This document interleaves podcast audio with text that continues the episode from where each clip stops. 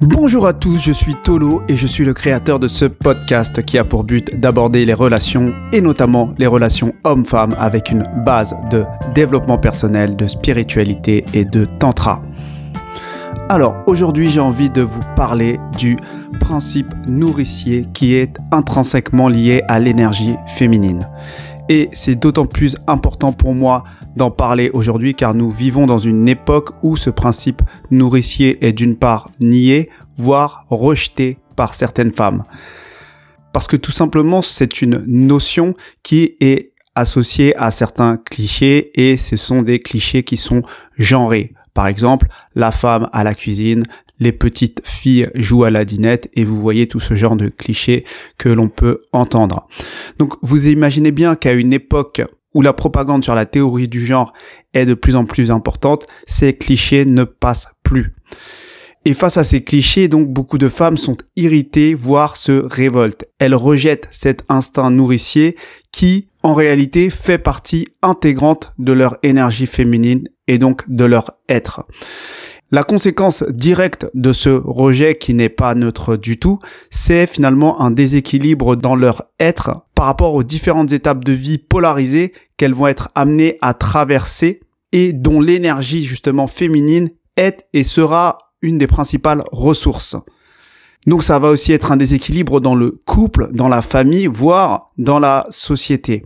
Parce que oui, les énergies masculines et les énergies féminines sont présentes sur plusieurs et fonctionnent de pair sur chacun de ces plans. Donc le rejet du féminin chez une femme ou d'une des fonctions qui est spécifique au féminin est loin d'être neutre. Et dans le cadre de ce podcast, donc, qui est mon niveau 4 de ma roadmap, je reste uniquement au niveau de l'individu, du couple, voire de la famille. Mais dès le niveau 5, donc mon podcast La Voix du Changement, je passe à un autre niveau qui est le niveau de la société où on va parler un peu plus d'idéologie et donc de féminisme et de tout ce qui va derrière. Et dans mon niveau 6, donc la voix du disciple, là j'aborde ce sujet d'un point de vue encore plus ésotérique et occulte. Et donc pour ceux que ça intéresse, j'ai fait un épisode dans mon podcast de niveau 6, donc la voix du disciple, sur l'origine des polarités masculines et féminines et leur manifestation sur différents plans, donc du micro comme dans le macro. Et ce serait, je pense, un bon complément pour ceux que ça intéresse, parce que vous allez comprendre que l'énergie nourricière se retrouve sur d'autres plans que le plan justement individuel et humain. Il se retrouve au niveau macro, au niveau de la matière et de cette fameuse terre mère qui vient nourrir sa création. Donc je t'invite à écouter cet épisode que je mettrai en dessous si ça t'intéresse, mais ce sera beaucoup plus ésotérique et occulte que ici qui est mon niveau 4 de ma roadmap. Et donc bien évidemment ce niveau 6 n'est pas forcément pour tout le monde. Mais si je reste dans le cadre de ce niveau 4, donc la voie de l'union sacrée, on va rester au niveau de l'individu et donc ici de la femme et du rejet de cette énergie nourricière à ce niveau-là. Et en fait, ça va commencer par un exemple tout simple, puisque une des premières fonctions polarisées chez la femme qui a attrait, en tout cas euh, à première vue, au principe nourricier, c'est l'allaitement naturel, donc directement par le sein.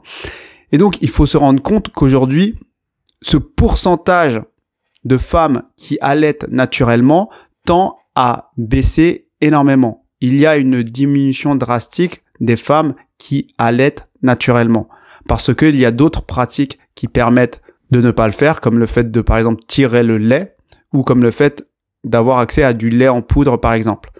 Et plusieurs raisons, finalement, peuvent expliquer ce pourcentage qui décroît d'année en année.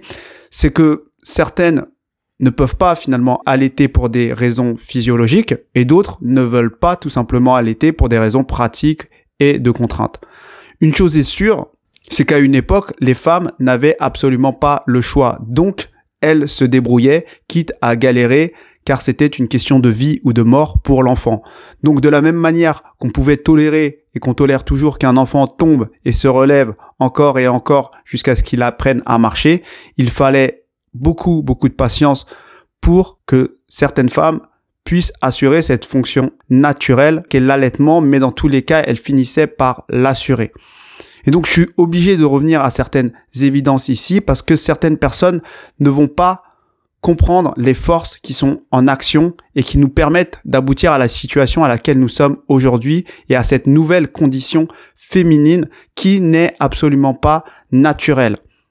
Et donc cette condition qui n'est pas naturelle va ouvrir un nouveau type de choix aux femmes. Et ce choix qui s'offre aux femmes, il va être la résultante de deux facteurs complètement artificiels. C'est d'une part le progrès technique, scientifique, alimentaire, et donc la possibilité finalement de fournir du lait autrement que par la voie naturelle, et d'autre part le progrès social avec des lois, des aides et la possibilité finalement de déléguer cette fonction naturelle et de répartir les tâches peut-être différemment au niveau du couple. Et il faut bien comprendre que sans ces développements spécifiques complètement artificiels, jamais de la vie les femmes ne se poseraient la question de ce choix d'allaiter ou non. Certains ou certaines vont voir notre époque comme un progrès et donc comme une avancée, mais ce type de progrès complètement artificiel coupe les femmes de leur énergie féminine originelle. Et donc ces situations vont déséquilibrer leur écosystème comme je l'ai mentionné précédemment. Et je sais évidemment que certaines femmes vont bondir à l'écoute de mes propos, mais je suis obligé ici d'insister dans ce niveau-là car c'est fondamental pour comprendre l'énergie féminine. Ce que je dis là, c'est absolument basique. Et il va vraiment falloir se déprogrammer si ce que je dis n'est pas entendable pour certains ou certaines. Et pour bien comprendre en fait où je vais en venir, je vais vous faire un petit parallèle, c'est que aujourd'hui, certaines femmes pensent qu'il est évidemment plus pratique de donner du lait en poudre par exemple à leur bébé car c'est moins contraignant, plus facile, plus équilibré en termes de tâches ménagères entre le père et la mère, puisque le père peut aussi s'en occuper et que finalement elles vont faire ce choix, elles vont privilégier ce choix parce qu'elles vont favoriser tout ce qui est confort et égalité. Et ce qu'il faut comprendre, c'est qu'à un niveau sociétal, il y a des mouvements idéologiques qui ont des intérêts assez occultes qui vont pousser pour que les femmes se libèrent de ces contraintes-là et revendiquent leurs droits et donc prônent leur confort et l'égalité. Et donc, sur l'allaitement, ce qui était impensable à une époque, à savoir donc donner du lait en poudre à son bébé, est devenu complètement banal, avec tous les arguments idéologiques qui vont derrière que j'ai cités précédemment, donc le confort et l'égalité. Et ici, je fais volontairement ce parallèle-là, c'est que c'est pour que vous compreniez les forces en jeu. Parce que de la même manière que nous avons eu cette dérive avec le lait en poudre, les mêmes forces sont en train de pousser pour attaquer la fonctionnalité qu'est la grossesse. Donc aujourd'hui, ces forces qui prônent le confort et l'égalité trouvent de la même manière que la grossesse, qui est une fonction polarisée, contraignante, pour certains dégradante, inégale, et donc qui n'ont peut-être plus lieu d'être, ces mêmes forces développent des solutions pour qu'un progrès d'une part technologique et d'autre part social libère les femmes de cette fonctionnalité qu'est la grossesse. Et donc on va voir se développer notamment la GPA et notamment les utérus artificiels. Et j'en parle ici, maintenant, avant que ça devienne aussi normal que le lait en poudre, car on va y arriver bientôt, parce que si j'en parle ici, c'est que ça peut encore choquer certains ou certaines. Est-ce qu'il est vraiment nécessaire d'expliquer que le ventre d'une mère est le meilleur abri pour un enfant, plutôt que quelque chose d'artificiel? Car au final, ce que fait la nature n'est juste pas reproductible sur les plans, qu'elles soient physiques, physiologiques, hormonales, etc., car il y a des plans et des interactions entre ces plans qu'on ne maîtrise absolument pas.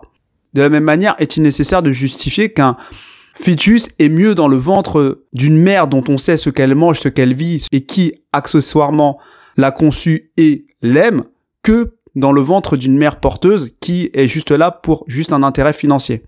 J'espère que c'est pas la peine de justifier ce genre de choses, en tout cas pas à ce niveau-là.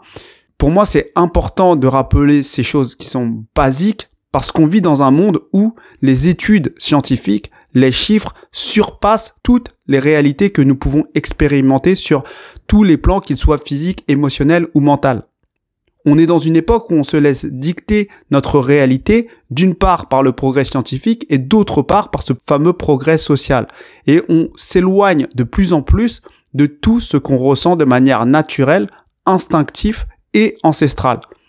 Et je prends volontairement ces deux exemples, que sont la grossesse et l'allaitement, parce que ce sont les deux étapes de vie naturelles où le principe nourricier féminin est en action. Le premier est de l'ordre de l'inutero et le deuxième est de l'ordre de l'ex-utero. Et donc, lors de ces deux étapes de vie, les femmes vont nourrir l'enfant, évidemment sur le plan physique à travers l'alimentation, mais comme on l'a vu dans le podcast sur le corps sacré des femmes, aussi à travers autre chose, donc leurs émotions, leur énergie. Et le lait, la qualité du lait, va être un vecteur d'une communication bien plus subtile entre la mère et l'enfant. Et donc la mère qui fusionnait avec l'enfant lors de la grossesse, eh bien, devra défusionner progressivement, mais toujours rester en fusion grâce à l'allaitement. Parce que les enfants sont programmés naturellement pour être connectés à leur mère, évidemment dans le ventre de leur mère, et même les premiers mois de leur vie. Et l'allaitement fait simplement partie de cette fusion avec l'enfant qui dépasse complètement juste le côté alimentaire. Et je le répète encore ici, quand on coupe les femmes de leur fonction naturelle, on va les couper de leur énergie féminine qui se manifeste différemment aux différentes étapes de leur vie. Donc ce progrès social et technique ne remplacera jamais votre connexion à votre féminin sacré. Et les femmes sont le réceptacle du plein potentiel de l'énergie féminine. Donc évidemment que les hommes aussi ont de l'énergie féminine, mais ce n'est pas le réceptacle parfait pour cette énergie-là.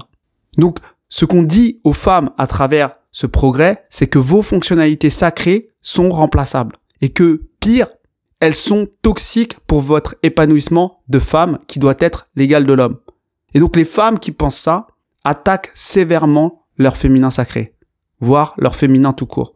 Et donc c'est aux femmes de rester les gardiennes de cette polarité, de ces fonctionnalités polarisées et de se battre pour qu'elles puissent perdurer parce qu'elles ont un impact pour elles dans leur vie et pour toutes les personnes qui viennent au monde à travers ces femmes-là. Donc voilà ce que j'avais envie de vous partager aujourd'hui.